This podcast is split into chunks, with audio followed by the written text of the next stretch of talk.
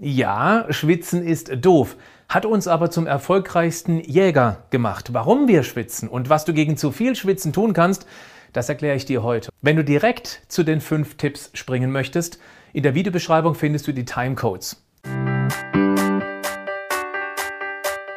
Herzlich willkommen zum Podcast Schlank und Gesund. Ich bin Gesundheitsexperte und Fitnesscoach Patrick Heitzmann.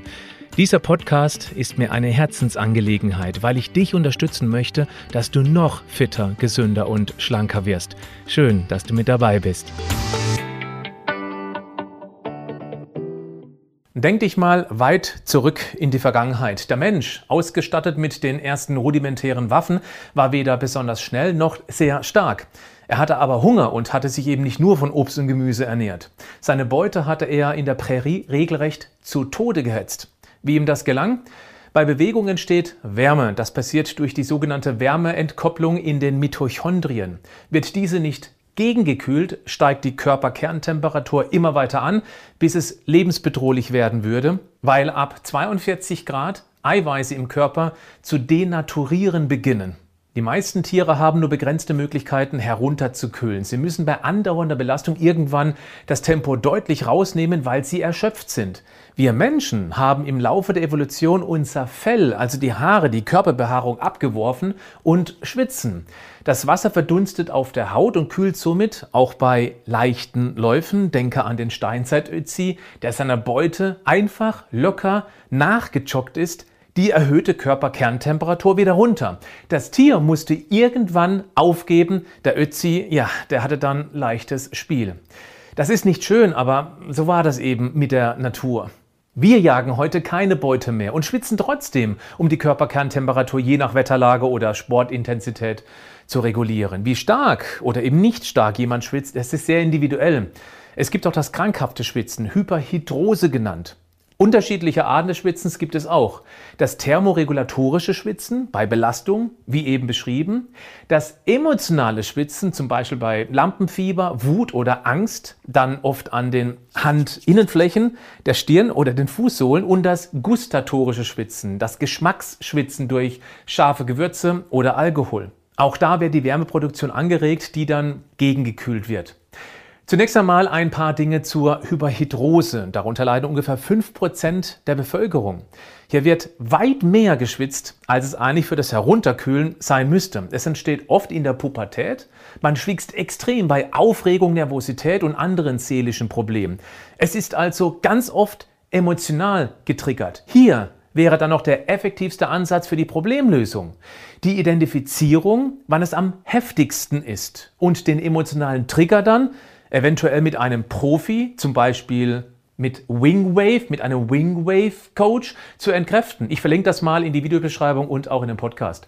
In seltenen Fällen kann es auch auf eine schwere Krankheit, wie zum Beispiel einem Tumor oder auch Grippe, Diabetes oder andere hormonelle Störungen hinweisen. Wenn du hier eine Vermutung haben solltest, ab zum Arzt. Abklären lassen. Jetzt fünf Tipps gegen zu viel Schwitzen. Tipp 1.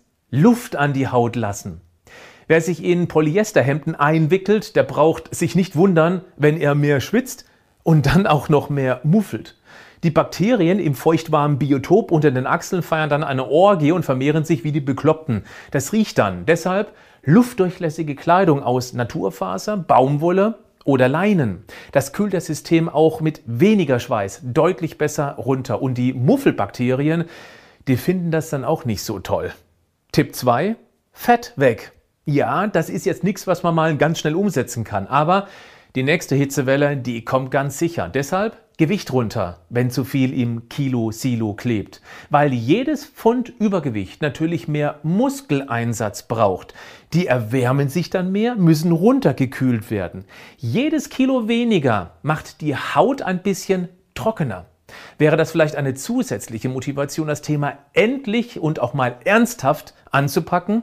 Du weißt sicher, wer dir dabei mit einem richtig guten Konzept helfen könnte. Schau mal in die Show Notes des Podcasts. Tipp 3. Trinken, trinken und ja, genau, trinken. Wer viel schwitzt, sollte noch mehr auf das Nachtanken achten, was nicht heißt, dass man dann noch mehr schwitzt. Es kann sich dann eher gegenregulieren. Ich weiß, regelmäßig trinken ist für viele eine Dauerbaustelle. Wäre das dann nicht jetzt genau der richtige Zeitpunkt, das endlich mal umzusetzen? Im Prinzip ist es tatsächlich total einfach. Stelle dir morgens deine Trinkmenge schon bereit und dann über den ganzen Tag einfach, ja, trinken. Beachte, dass du mit dem Schweiß Mineralien verlierst. Insbesondere Magnesium kann da schnell im Mangel sein. Sorge für den Ausgleich. Mit 400 Milligramm extra im Wasser, zum Beispiel als Magnesiumcitrat, bist du da auf der sicheren Seite. Möglichst wenig Alkohol und im Schwitzfall auch Kaffee, weil beides die Schweißproduktion anregen kann und das äh, wollen wir ja nicht. Cola und Co ist natürlich auch doof, weil du damit auf das Kilokonto einzahlst. Erinnere dich an Tipp 2. Tipp 4. Heilpflanzen. Es gibt Heilpflanzen, die eine schweißhemmende Wirkung haben. Salbei zum Beispiel als Tee, ja, auch als heißen Tee. Das hilft. Und wenn sich deine Müffelbakterien unter den Achseln verduften sollen, du aber auf chemische Dauerkeulen besser verzichten möchtest, ich verwende seit Jahren eine Deo-Creme, die mich begeistert. Für mich, meine Frau und mittlerweile eine ganze Menge von Freunden, die sie auch probiert haben, gibt es ganz sicher nichts mehr anderes. Und sie ist sehr ergiebig und so frei von irgendwelcher Chemie, dass du diese Deo-Creme theoretisch sogar essen könntest. Deren Name Imiko steht für Ismich Kosmetik. Das ist übrigens unbezahlte Werbung. Ich empfehle das aus reiner Überzeugung. Den Link dazu findest du in den Show Notes des Podcasts. Tipp 5. Sauna und Sport. Bedarfsangepasstes Schwitzen kann trainiert werden. Sportler schwitzen während der Aktivität tatsächlich mehr, aber mit weniger Mineralienverlust. Aber außerhalb des Sports dann eher weniger. Die Sauna ist sicher das beste Trainingscamp, nur das muss man eben mögen oder eben auch nicht. Bleib gesund, aber mach auch was dafür.